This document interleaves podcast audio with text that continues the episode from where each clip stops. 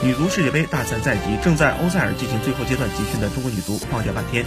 前往附近的小镇酒庄参观。主帅贾秀全接受采访时表示，到了这个阶段，他和队员们都希望卸下包袱，让姑娘们做最真实的自己。谈到球队的备战，贾秀全透露，按计划进行，队员的身体和时差都没有什么问题，主要是调整队员的心态。提到王霜，贾秀全表示一直在给王霜减压，希望大家能把王霜看作一名普通球员。目前二十三人名单已经公布，这支中国女足依然还是以老队员为主，